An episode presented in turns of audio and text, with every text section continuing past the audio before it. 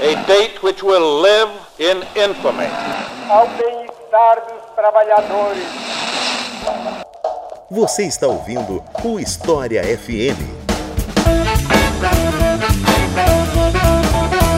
Salve ouvintes do História FM, bem-vindos a mais um episódio do podcast Leitura Briga História. Eu sou Iclis Rodrigues e hoje vamos falar sobre as aviadoras soviéticas. Um tema que tem ganhado uma certa projeção nos últimos anos, alguns livros, e inclusive eu estou aqui hoje com o autor de um desses livros, mais precisamente o professor Carlos Darós, a quem eu passo a palavra para se apresentar. Então, Carlos, fique à vontade. Meu caro Iclis, caros ouvintes do Leitura Obrigatória, muito boa tarde. Eu sou o professor Carlos Darós. Para mim é uma honra poder participar aqui para conversarmos um pouco sobre a história da aviação, história militar. Eu sou especializado em história militar, historiador militar já há alguns anos. Atualmente sou professor do programa de pós-graduação de Humanidades e Ciências Militares do Centro de Estudos de Pessoal e professor da pós-graduação em História Militar da Universidade do Sul de Santa Catarina. Como foi dito aqui pelo Iclis, eu, junto com a minha filha Ana Darós, também pesquisadora, publicamos em 2018 o livro Bruxas da Noite, as aviadoras soviéticas na Segunda Guerra Mundial. Então é isso, vamos falar um pouco mais sobre as aviadoras soviéticas depois dos comerciais.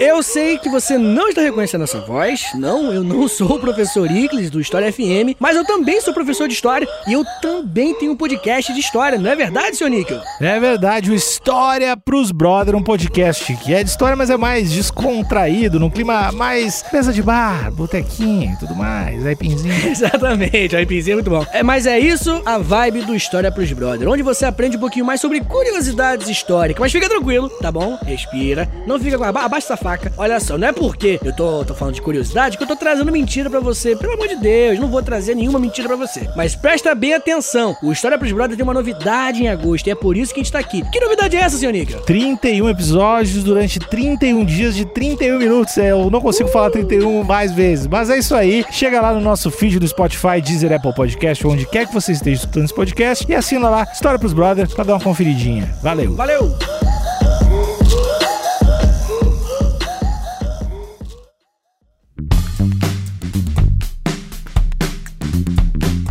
E depois desse recado do pessoal do História pros Brother, eu vim aqui falar da nossa campanha do Apoia-se, lógico, e dos nossos novos apoiadores, que são Gabriel da Silveira, Jairo Ataíde, Bruno De Pieri, Alexandre Nogueira, Marcelo Gomes, Guilherme Manhães, Felipe de Oliveira, Rosicler Severino, Vanessa Ramos, Natália Pessoni, Felipe Carvalho, Josué Ribeiro, Priscila Bagli, Fernando Rossi, Ettore Ritter, Conrado Russi, Tadeu Cavalcante, Alain Pereira, Luiz Ferreira, Adinael Fernandes, Arthur Mota, Priscila Frois, Paulo Leão, Rafael Fernandes, Rafael Burato, Anelise Vergara, Michel Rodrigues e João Delgado. Muito obrigado a todos e todas vocês. É por isso que esses podcasts estão no ar, porque vocês colaboram conosco todo mês. A partir de dois reais, você aí que está ouvindo pode colaborar não só com História FM, mas também com os outros podcasts que a gente produz, como o Colunas de Hércules e o Estação Brasil. Aliás, se você não acompanha esses podcasts aí no Spotify, Deezer, Castbox, Apple Podcast ou qualquer outra plataforma que você usa, procura aí Estação Brasil ou Colunas de Hércules, ou ambos, que são podcasts mensais que a gente tem aqui, caso você não saiba. O Colunas de Hércules é só de antiguidade, de história antiga, e o Estação Brasil é só de história do Brasil, então eles são bem exclusivos e sempre saem nas segundas-feiras em que não tem História FM. Numa segunda-feira sai História FM, na outra sai o Colunas de Hércules, na outra História FM, na outra Estação Brasil, ou seja, o Leitura Obrigatória te entrega pelo menos um podcast por semana. E a ideia é continuar crescendo, expandindo. Eu sei que eu já prometi isso mil vezes, mas eu juro para vocês que eu tô tentando fazer pelo menos mais um podcast sair esse ano. Tô tentando, vou continuar tentando e eu espero que dê certo. E se der certo, vai ser por conta do apoio de vocês. A partir de 5 reais por mês, vocês conseguem ouvir todos os episódios do História FM, Colunas de Hércules e Estação Brasil com antecedência lá no Mural do Apoia-se. Sempre posto com uns dias de antecedência. Já teve episódio que saiu quase uma semana, seis dias antes de ir ao ar. Então, então você fica ansioso, você quer ouvir antes que todo mundo, acessa lá apoia.se barra a partir de 5 reais por mês, você já pode ouvir com antecedência. E agora chega de conversa e vamos pro episódio.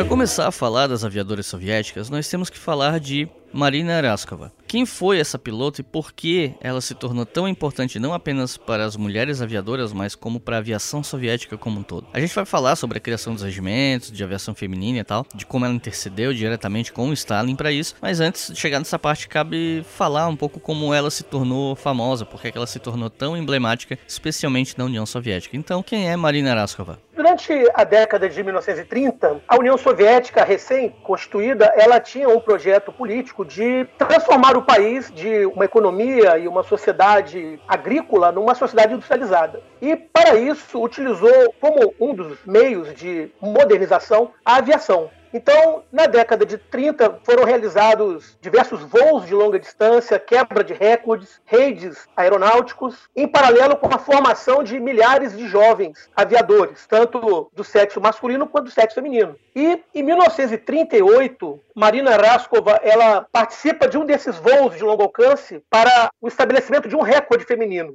um recorde de voo de longa distância realizado por uma tripulação unicamente feminina. Então, em setembro de 1938, um trio, né, uma tripulação por duas aviadoras militares e uma aviadora civil, a Polina Ozipenko, a Valentina Grisodubova e a Marina Raskova, realizaram um voo de longa distância partindo de Moscou, chegando até o Oceano Pacífico. Um voo de 5.900 quilômetros aproximadamente, de 26 horas e 30 minutos, estabelecendo um recorde de distância de voo feminino. Ocorre que, no final dessa jornada, já perto da hora de pousar, quando a aeronave estava ali sobrevoando a Sibéria, houve uma pane no trem de pouso. Então, a aeronave não poderia pousar utilizando o seu trem de pouso, as suas rodas, e seria necessário um pouso de, de ventre, como costuma se dizer, um pouso de barriga com o avião. Ocorre que Marina Raskova era a navegadora e ela ocupava uma posição no nariz do avião, o nariz de plexiglass, que é uma espécie de, de vidro. Certamente provavelmente ela iria morrer no pouso de ventre, porque era a área mais vulnerável do avião. Então, a comandante da aeronave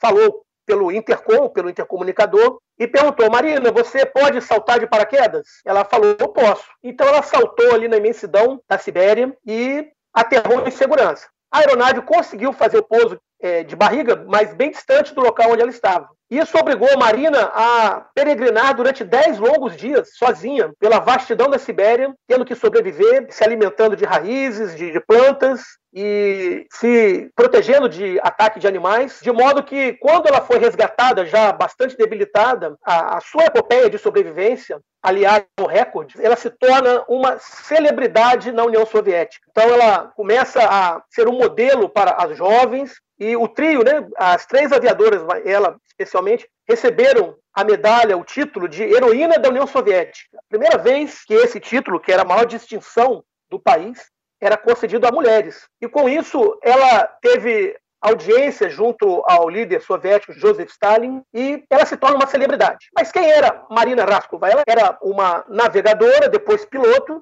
ela se forma na Academia da Força Aérea de Zhukovsky e se torna professora desta academia. Após isso, ela participa de diversos recordes aeronáuticos, ela bateu três recordes, estabeleceu três recordes na década de 30, se torna heroína da União Soviética e uma celebridade. Quando a Alemanha invade a União Soviética em junho de 1941, com a Operação Barbarossa, diversas jovens, daquelas que haviam aprendido a pilotar na década de 1930, começam a enviar cartas para Marina Raskova, porque elas se queixavam que tentavam se alistar e eram recusadas. E Marina, ela pega essas cartas e ela vai junto a Stalin e consegue efetivamente autorização para criar suas unidades. E qual era o estágio da aviação soviética no começo da Segunda Guerra Mundial? Ela era equiparável à aviação alemã ou ela foi se adaptando às necessidades da guerra com o tempo? Na verdade, é, a, ofensiva alemã, em junho de 1941, ela pega a aviação soviética num momento de transição. O próprio Marechal Georg Zhukov, que foi um dos maiores comandantes soviéticos na guerra, na sua biografia, ele fala que a aviação do Exército Vermelho, na verdade não havia força aérea ainda, era aviação do Exército e tinha também uma aviação da Marinha. A aviação do Exército estaria pronta, segundo os planos de modernização soviéticos, apenas em 1944. Então havia um plano de modernização que foi interrompido pela repentina invasão alemã. Porém, era uma aviação extremamente numerosa, tinha muitas aeronaves. Só para termos uma ideia, no primeiro dia do ataque alemão, foram destruídas 1.200 aeronaves soviéticas num dia, para ver o tamanho dessa força aérea, que tinha aeronaves muito obsoletas, muito antigas, mas também projetos bastante modernos, como o bombardeio de mergulho Petliakov PE-2, que foi uma das aeronaves voada por um dos regimentos femininos. E ela em espécie, de forma alguma, era equiparada à Luftwaffe em 41. Em 41, a Luftwaffe estava bem à frente em termos de tecnologia, de treinamento e de operacionalidade.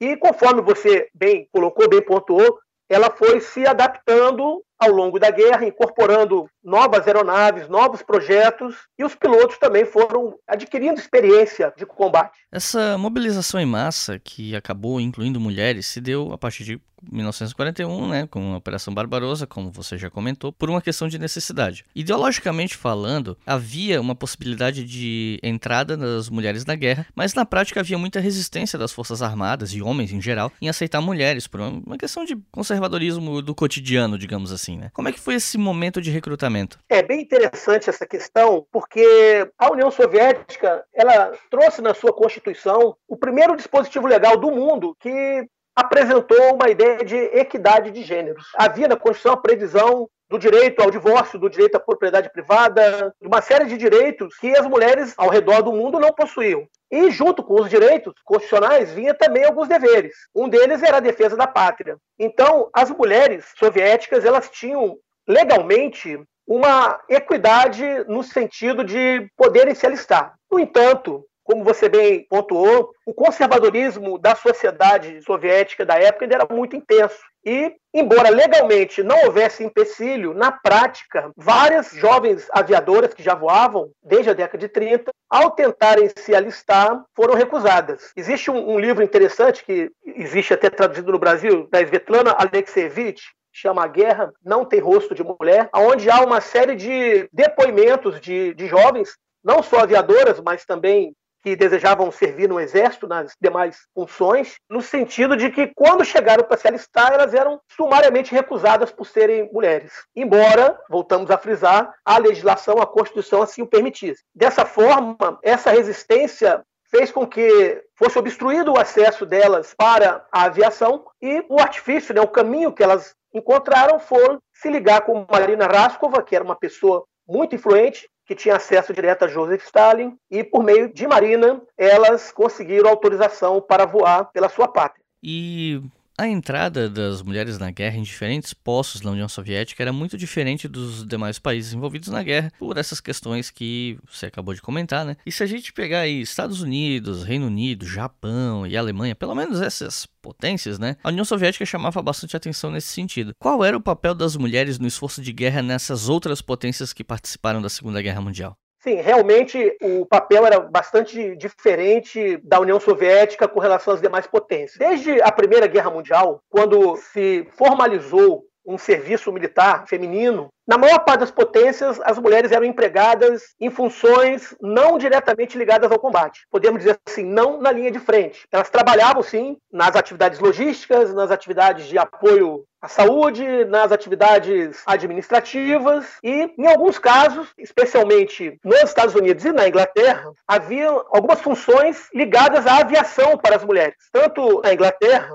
o ATA, o Auxiliary Transport Aviation, e nos Estados Unidos um organismo semelhante, no qual as mulheres eram utilizadas, mulheres aviadoras, para levarem as aeronaves recém-fabricadas das fábricas até os depósitos de linha de frente. E também trazerem de volta aeronaves avariadas, danificadas, dos depósitos para as fábricas. Então não era um papel essencial de linha de frente. Na Inglaterra, houve também o ATS, Auxiliary Territorial Service, que tinha mulheres mobiliando baterias de artilharia antiaérea e outras funções, da maioria administrativas. Na Inglaterra, citamos dois exemplos bastante conhecidos, que mulheres que serviram no ATS, uma delas foi a, Lady Mary Churchill, filha do primeiro-ministro Winston Churchill, e a outra foi a própria Rainha Elizabeth II, que ainda muito jovem, ela trabalhou como motorista e mecânica de viaturas para o ATS. Mas a diferença para a União Soviética é que na União Soviética as mulheres também desempenhavam essas funções administrativas, logísticas, eram enfermeiras, eram médicas, eram secretárias, mas na União Soviética elas atuavam efetivamente na linha de frente, como comandantes de carro de combate, comandantes de pelotão, policiais militares, partisãs no movimento de resistência, o movimento guerrilheiro, atiradoras de elite, né, destacamos aqui a Lyudmila Pavlichenko, a atiradora de elite mais bem sucedida, com 309 mortes de inimigos, e também aviadoras. Ao longo da guerra, cerca de 850 mil mulheres soviéticas atuaram no Exército Vermelho. E no, nas potências do eixo, como era a questão da, da mulher na guerra? Porque a gente sabe que principalmente na Alemanha, né? Eu não sei o caso do Japão, honestamente, mas imagino que seja até pior nesse sentido. Mas na Alemanha havia uma restrição muito forte à mera possibilidade de se colocar mulheres na guerra em funções que não fossem meramente administrativas ou enfermagem, etc, né? Sim, sim. No caso do Japão, o Japão realmente não utilizou as mulheres em suas forças armadas. As mulheres no Japão foram utilizadas mais na retaguarda, no fronte doméstico, na indústria, na ocupação de funções da economia anteriormente ocupadas pelos homens. Mas na Alemanha não. Na Alemanha, embora houvesse essa restrição muito grande contra o uso da mulher na linha de frente, e isso se manteve durante toda a guerra praticamente, só no final, já quando os soviéticos estavam às portas de Berlim, algumas jovens mulheres elas foram utilizadas como guarnição de canhões e outras atividades dessa natureza, mas a Alemanha utilizou mulheres no exército, na marinha, na força aérea e nas SS, sempre em serviços auxiliares. Apenas um destaque que as SS utilizaram bastante as mulheres como guardas de campos de concentração e até de campos de extermínio, nessa tragédia que foi o Holocausto, aqueles campos que tinham uma predominância maior de prisioneiras mulheres, como Ravensbrück. Algumas delas, como Irma Gies, chamada Cadela de Belsen, trabalhou no campo de Belsen, foram condenadas à morte após a guerra e executadas por crime de guerra. Você está ouvindo o História FM.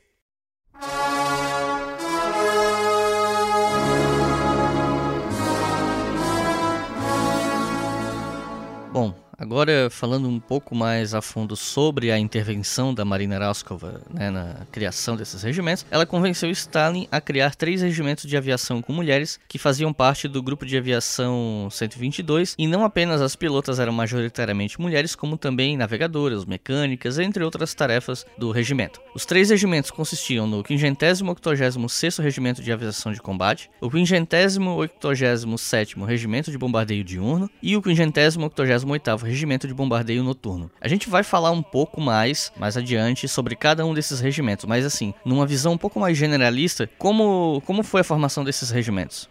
Esses regimentos eles foram formados por intervenção direta da Marina Raskova. Por sua influência junto ao líder soviético Joseph Stalin, ela conseguiu autorização e recebeu dele também carta branca. Então a ela coube a organização, o treinamento, a seleção e o início do emprego desses regimentos. Foi criado o 122 Grupo de Aviação Composto, que era uma unidade não operacional, era uma unidade administrativa, que enquadrava esses três regimentos, cada um uma natureza distinta.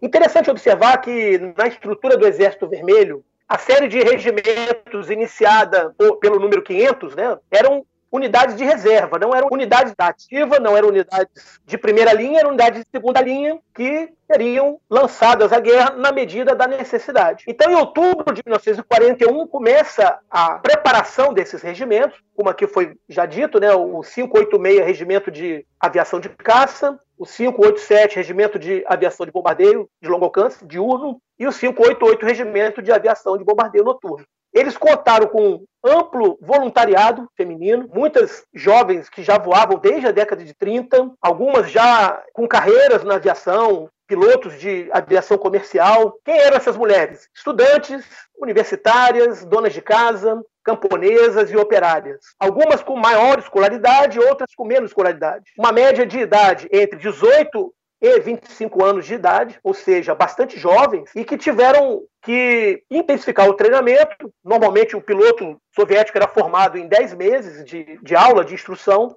e isso precisou ser reduzido para apenas seis meses. Isso fazia com que houvesse jornadas de, de aula, de instrução bastante longas, bastante intensas, chegando por vezes a 16 horas por dia de instrução. Mas isso não foi é, apenas o único problema. Elas enfrentaram vários preconceitos de unidades masculinas, de também durante o próprio treinamento de comandantes masculinos que inicialmente ao longo de todo o tempo procuraram botar em xeque, procuraram questionar a capacidade profissional daquelas jovens aviadoras, mas elas prosseguiram e conseguiram efetivamente organizar as unidades e entrar em combate. Interessante observar que dessas três unidades, que eram unidades de reserva, de segunda linha, duas delas, nós vamos falar sobre elas mais à frente, se tornaram unidades de guarda, ou seja, unidades de elite do Exército Vermelho, um status dado àquelas que se destacavam em combate ao longo da guerra.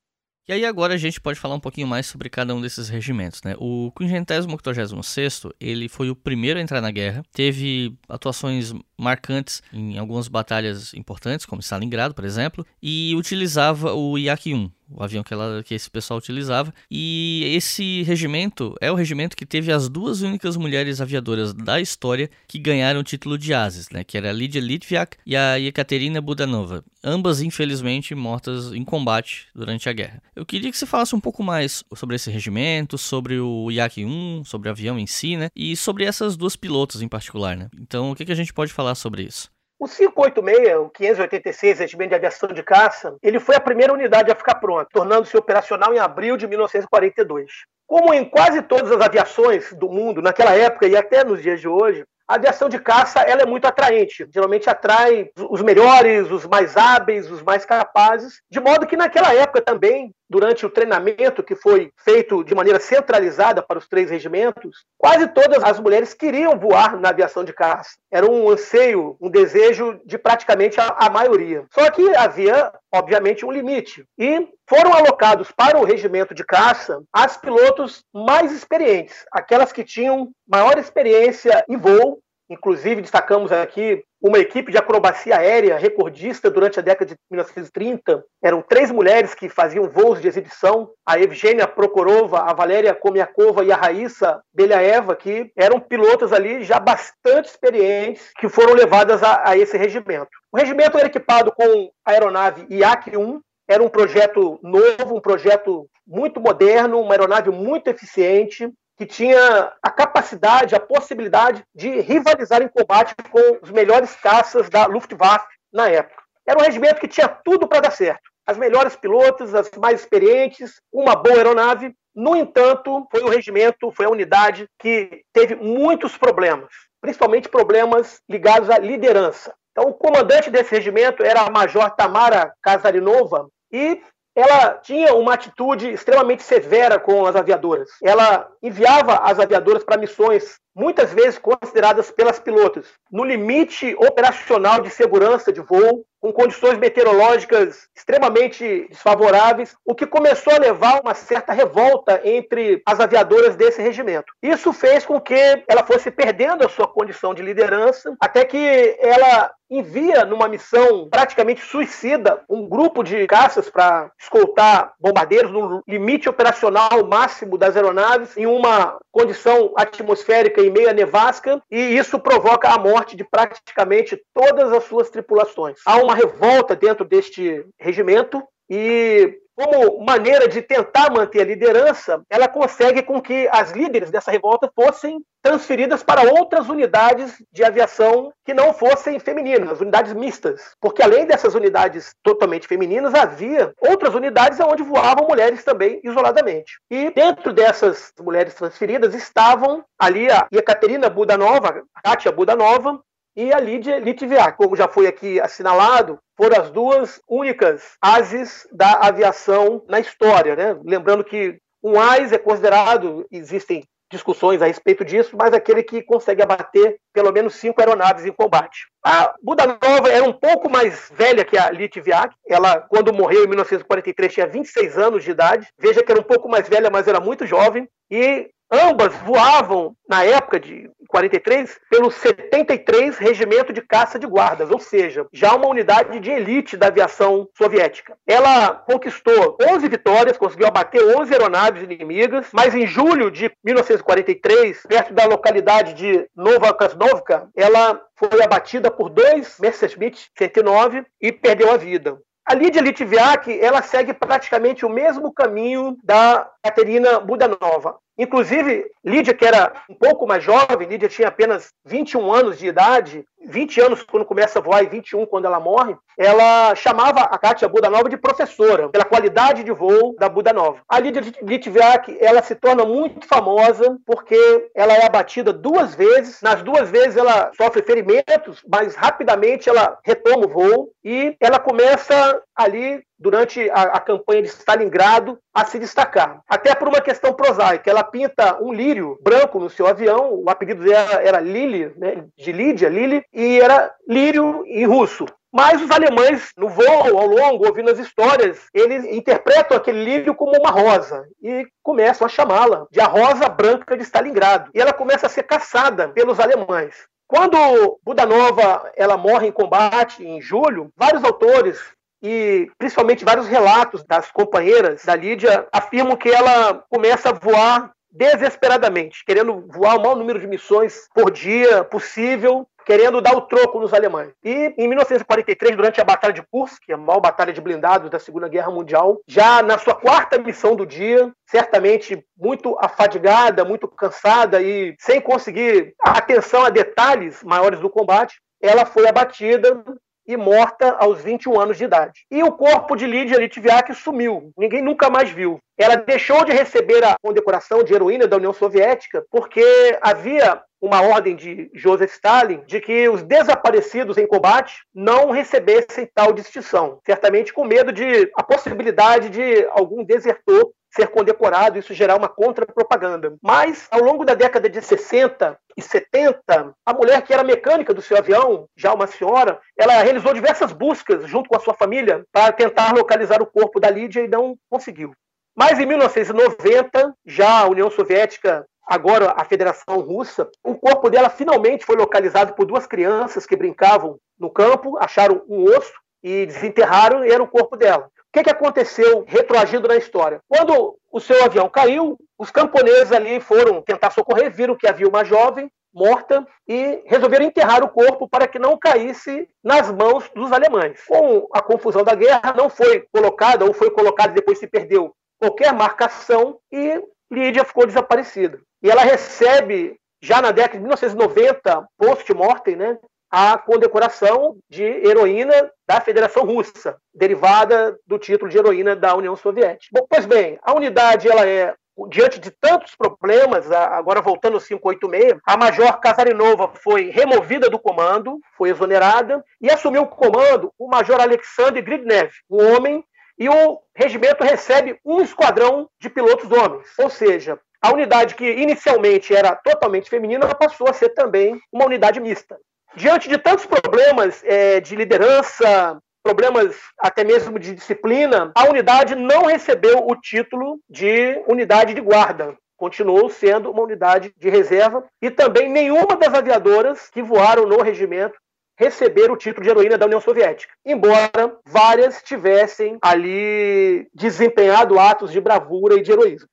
Depois nós temos o 587 Regimento, que era aquele onde a Marina Eraskova atuou. Infelizmente, ela veio a falecer em 4 de janeiro de 1943. Depois ele mudou de nome, passou para ser o centésimo vigésimo quinto Regimento e passou a ser liderado por um homem, que era o Valentim Markov, e o avião usado por esse regimento era o PE-2. E o que, que a gente pode falar sobre esse regimento, então?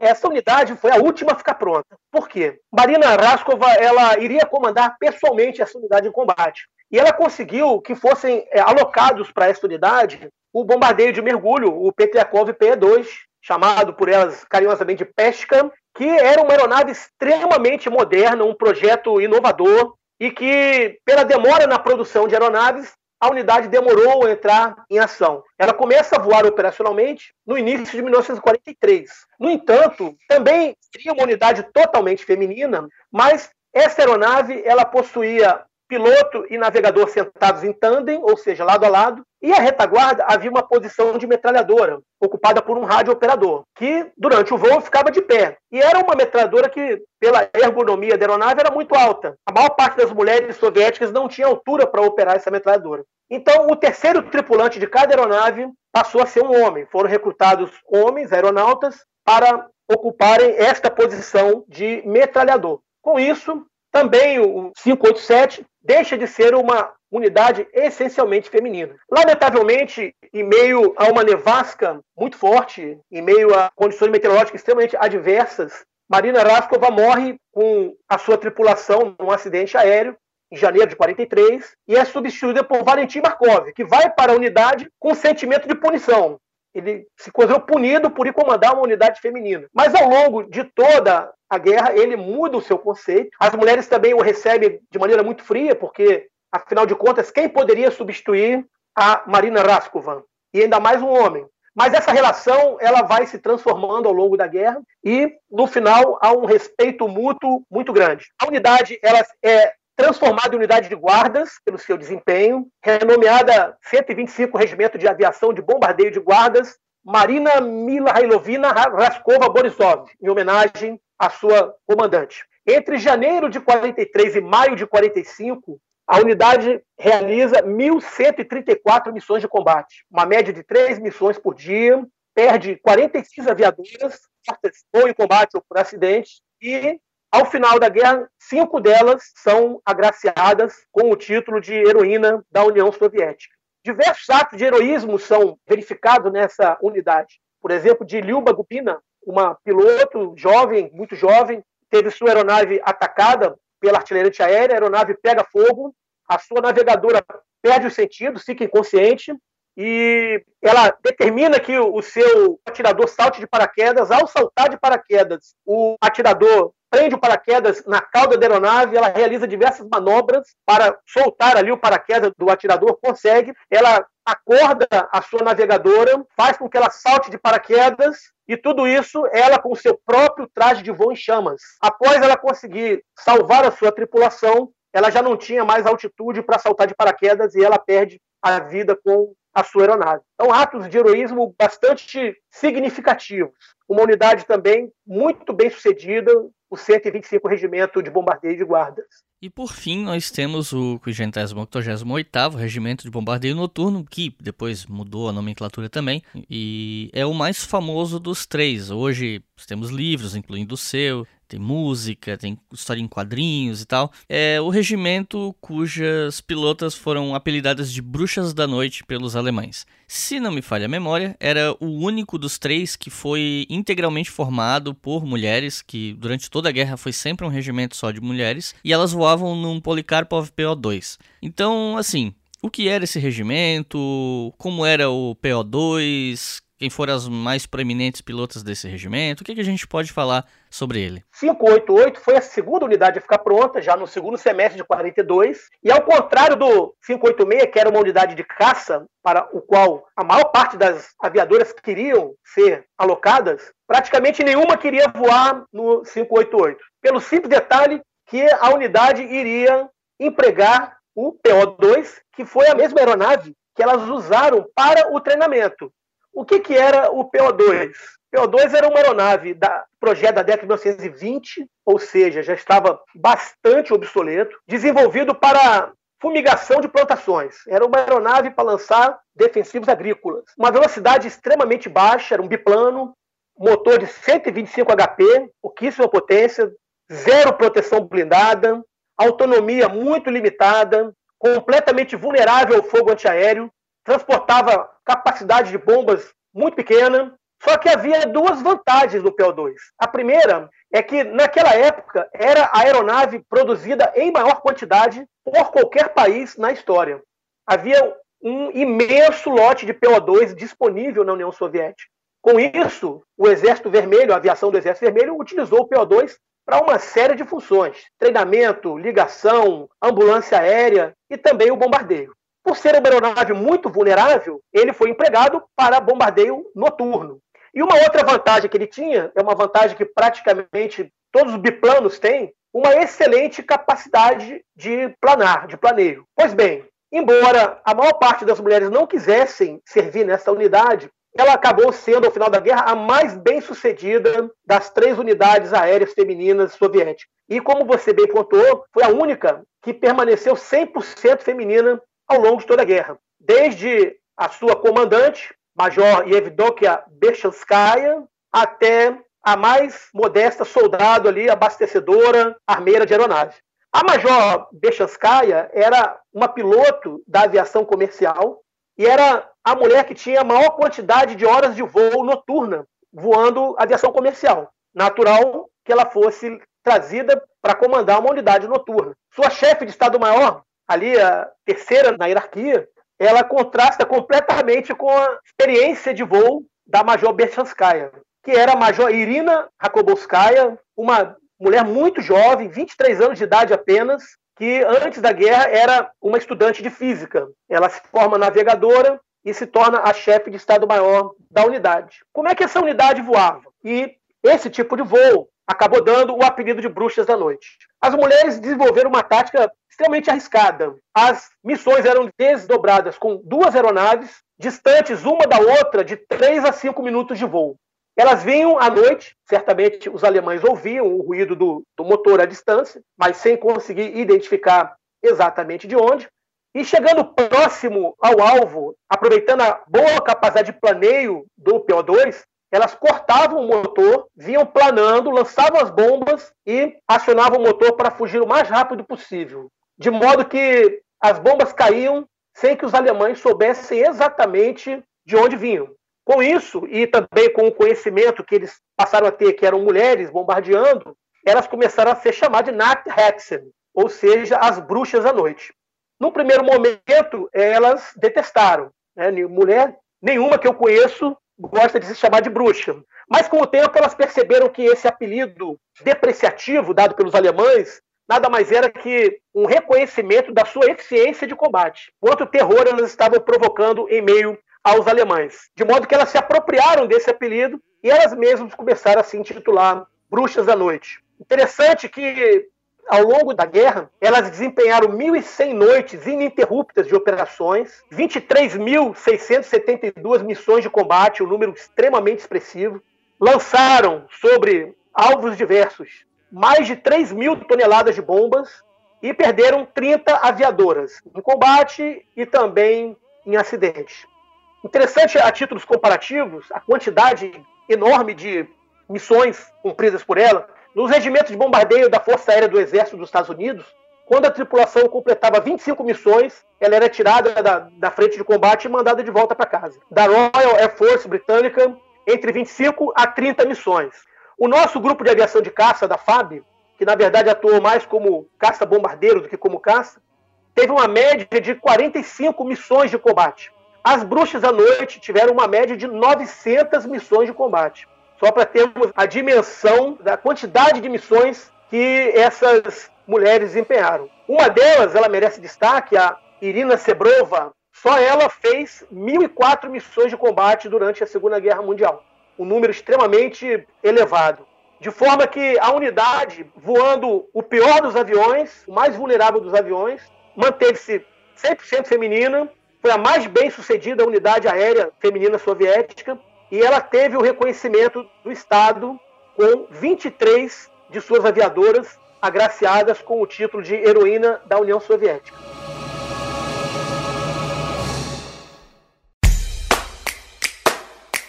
A campanha do Leitura Obriga História, além de financiar o canal no YouTube, mantém esse e diversos outros podcasts de história no ar. A partir de dois reais por mês você financia todos eles e a partir de cinco reais você pode ouvir a maioria deles com antecedência. Então acesse apoia.se barra Obriga História e colabore para manter todas essas iniciativas educacionais gratuitas no ar.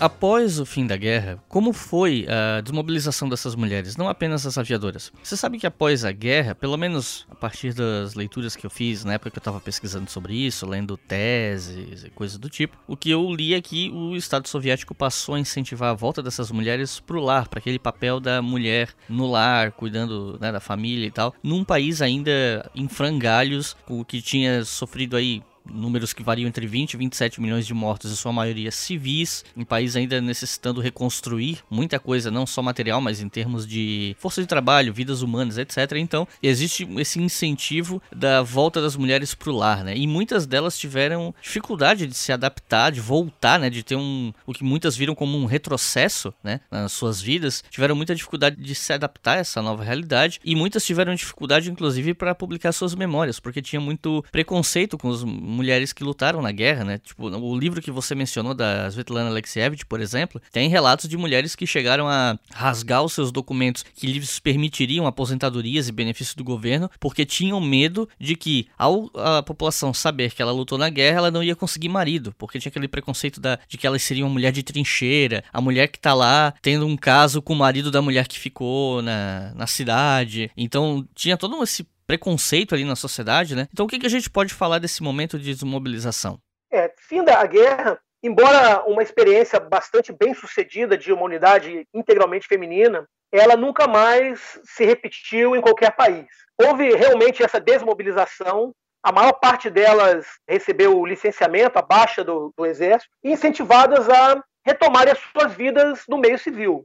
Algumas que já vinham de uma carreira acadêmica, muitas universitárias interromperam suas faculdades, né, os seus cursos de graduação para se alistarem, retomaram suas carreiras. Por exemplo, a chefe de Estado-Maior, Irina Rakoboskaya, ela continua, se forma doutora em em astrofísica e se torna uma das maiores cientistas do programa espacial soviético na década de 60.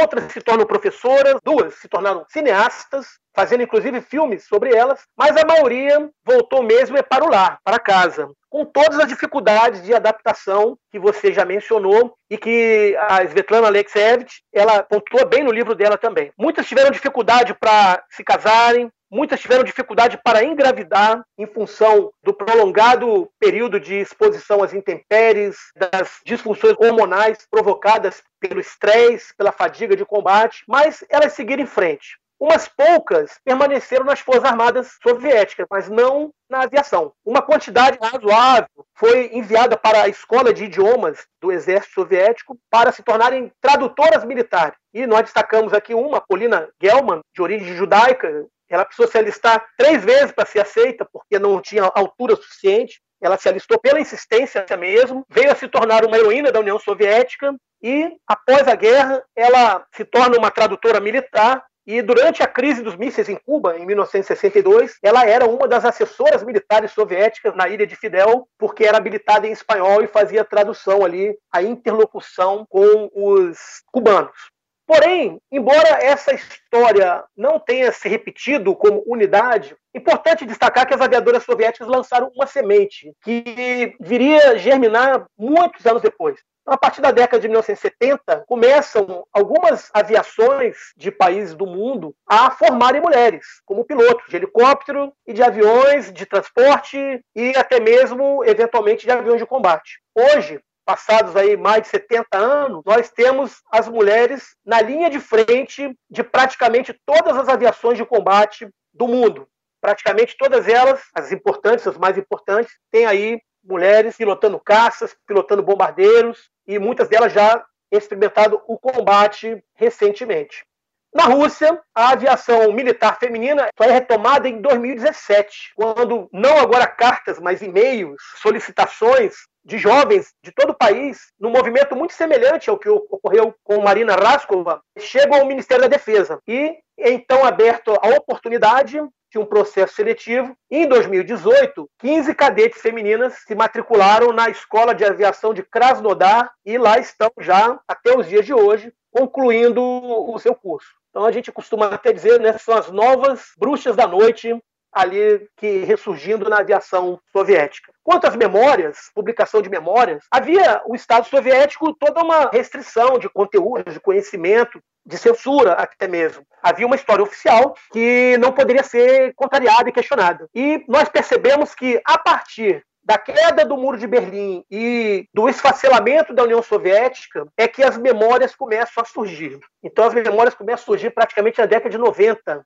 onde várias dessas mulheres são procuradas por historiadores, por historiadoras. Destacamos aqui a Reina Pennington, a Anne Nogel, a Lyuba Vinogorovda, que produzem livros de trabalho de história oral com essas mulheres. Essas fontes eu utilizei na minha pesquisa, inclusive, aonde elas relatam a sua experiência de guerra. Obviamente, compreendendo que a memória é algo falho, principalmente passados décadas depois. Mas são memórias muito vívidas, muito ricas e que nos permitiram, depois de muito tempo, é, revisitar essa experiência das mulheres na guerra. Não que essa história das aviadoras soviéticas fosse algum tipo de história secreta ou algo do tipo, mas foi nos últimos 6, 7 anos que eu comecei a ver cada vez mais material sobre o assunto aparecendo na internet, especialmente sobre as bruxas da noite. E aí eu queria saber de você qual a sua opinião em relação ao porquê que nessa última década lá de 2013, 14 para cá, é que essa história começou a ganhar mais corpo e ficar cada vez mais popular. Por que você acha que isso está acontecendo só agora? Bom, o primeiro fator, é, evidentemente, é a publicação e difusão das memórias. Né? Houve essa exposição memorial bastante tardia, mas também as próprias questões de estudo de gênero, que se tornam bastante intensas a partir da virada do século XX para XXI, que vão no sentido de analisar como estudo de caso ou, como algo semelhante o papel dessas mulheres durante a Segunda Guerra Mundial. Uma outra questão interessante que nos faz refletir é a própria difusão de, das redes sociais, onde hoje, pela internet, nós podemos, do nosso país, adquirir um livro publicado na Alemanha, sem ter que nos deslocarmos até lá. Então, isso também permitiu uma certa popularização, uma certa facilidade para ter acesso a essa história.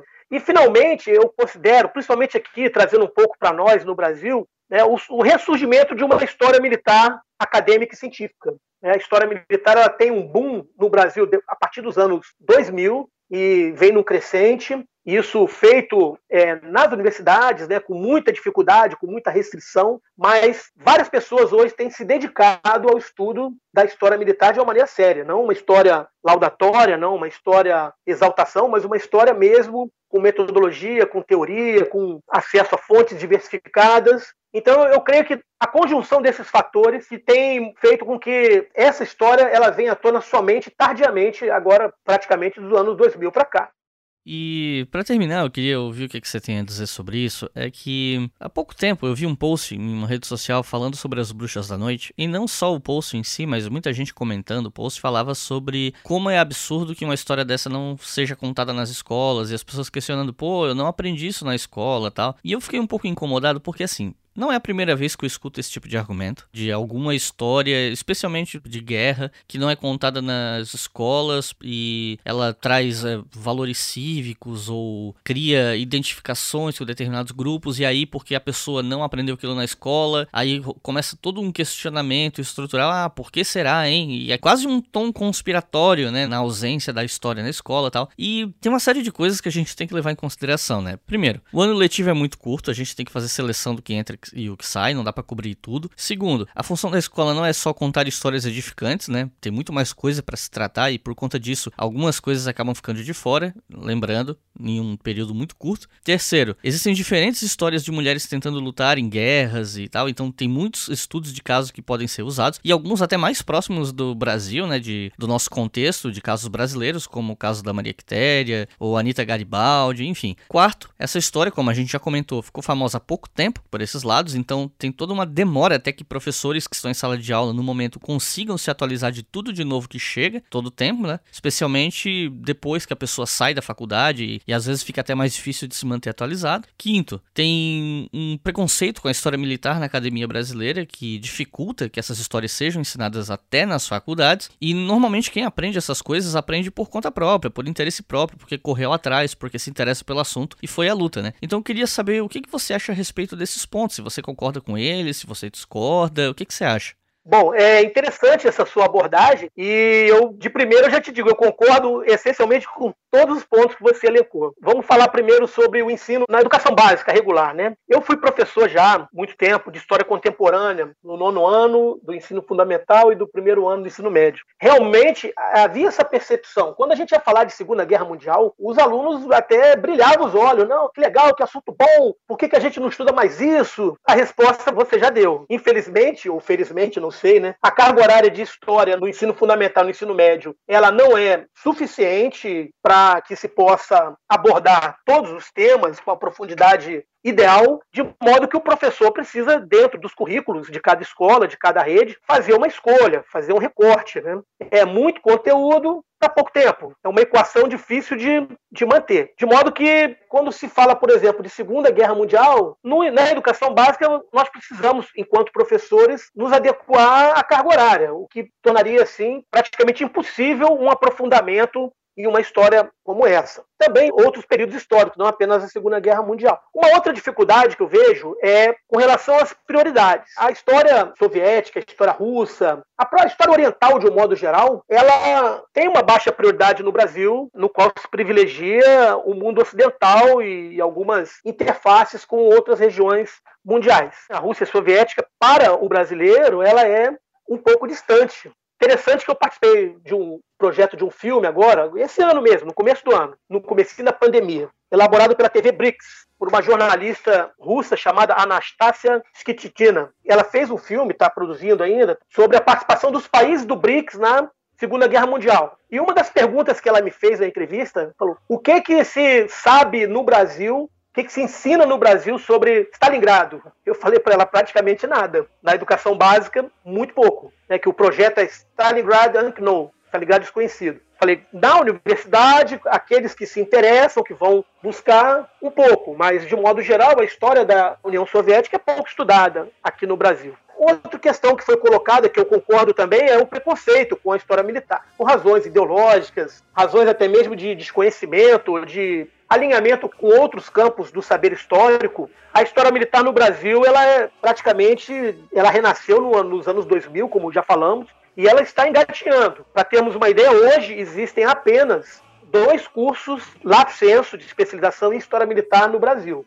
Um na modalidade presencial, na Universidade Federal do Estado do Rio de Janeiro, Unirio, e um na modalidade de ensino à distância na Universidade do Sul de Santa Catarina, do qual eu sou docente, inclusive. São dois cursos apenas não há nenhum curso é, estrito senso nessa área, embora existam muitas pesquisas que estudam como objeto a guerra, o combatente e as instituições militares, que são o escopo de objeto da história militar, em outras áreas, como na história social, na história política e assim por diante. Então, é a, essa questão da dificuldade de operacionalizar mesmo na, na educação básica e na universidade poucos são os trabalhos nesse sentido. Embora nós vejamos que há um, crescimento disso, há uma quebra de paradigmas que, creio eu, que em breve tempo vai aumentar substancialmente o estudo de assuntos históricos militares nas universidades. Embora, abro aqui um parênteses, creio que para estudarmos assuntos da Rússia no Brasil ainda levaríamos um tempo razoável.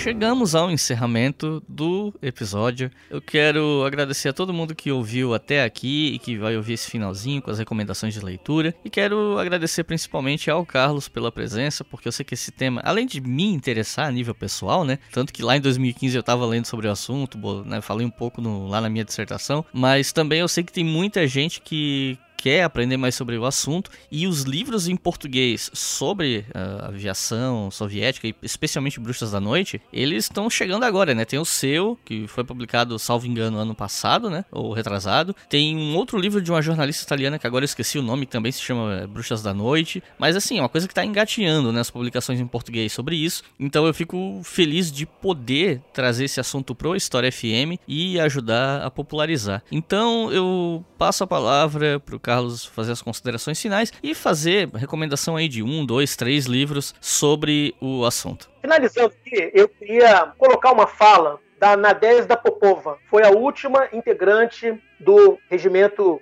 588, depois 46 de guardas, a falecer na década de 2000 aqui, quando ela fala assim: Às vezes eu olho para o céu escuro e lembro de quando era uma garota agarrada aos controles do meu bombardeiro e penso: Nádia, como você foi capaz de fazer isso? Então, esse foi o sentimento dessas corajosas jovens aviadoras na defesa de sua pátria que havia sido invadida pelos nazistas. pessoas comuns, pessoas jovens, pessoas com seus sonhos, com seus projetos, tiveram suas vidas interrompidas e sem saber se seriam capazes, foram lá e fizeram. Eu creio que a história das Bruxas da Noite é para nós uma inspiração, para a juventude principalmente, daquilo que muitas vezes temos que renunciar, temos que abrir mão dos nossos projetos em detrimento de um bem maior. No caso ali era a libertação de sua pátria. Então fica um ensinamento e fica esse exemplo dessas jovens aviadoras. Eu queria indicar aqui, antes de agradecer, né, três livros. O primeiro é o meu, obviamente, né?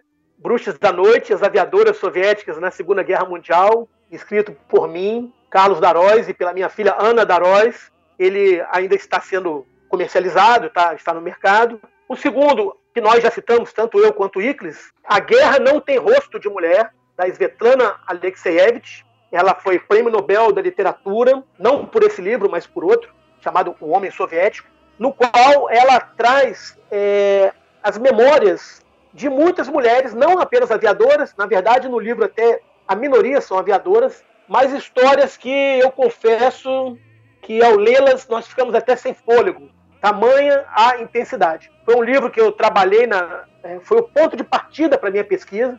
Eu ganhei esse livro de Dia dos Pais da minha filha Ana, que escreveu comigo, e ao ler esse livro eu falei, não, eu tenho que pesquisar sobre as bruxas à noite. Um livro que eu li quatro vezes já e vou ler uma quinta. É, eu queria que esse livro existisse quando eu escrevi a minha dissertação. Infelizmente ele só veio para cá depois. Existe em russo, né? Lá em russo é mais difícil. É. Por último, um livro que chama A Dance with Death, Soviet Woman in World War II, da Anne Nogel. É um livro de relatos, é um daqueles livros que surgiram na década de 90, aonde estão ali, num trabalho de história oral, relatos de primeira pessoa, fonte primária, da melhor qualidade. Eu adquiri via internet, né? Via Amazon lá fora. É um livro muito bom e dá uma noção muito grande. Existem outros também, mas eu indicaria apenas esses três. Eu queria agradecer ao Iclis, aos ouvintes aqui do Leitura Obriga História, pela oportunidade de, nesse breve período, a gente poder conversar um pouco sobre esse tema tão importante para nós, enquanto pesquisadores. E dizer que estamos à disposição aí para conversas futuras, para intervenências futuras e convidar aqueles que desejam a visitar a nossa fanpage no Facebook.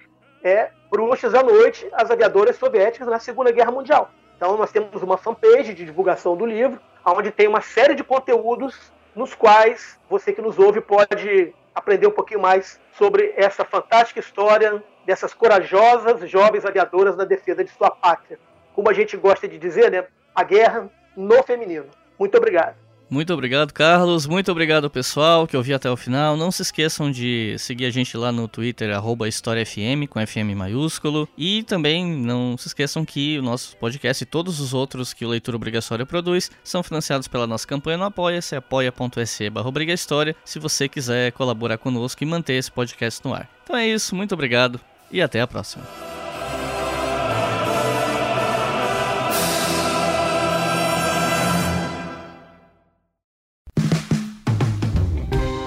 Este podcast foi financiado por nossos colaboradores no Apoia-se. Acesse apoia.se barra e contribua para manter este projeto educacional gratuito no ar.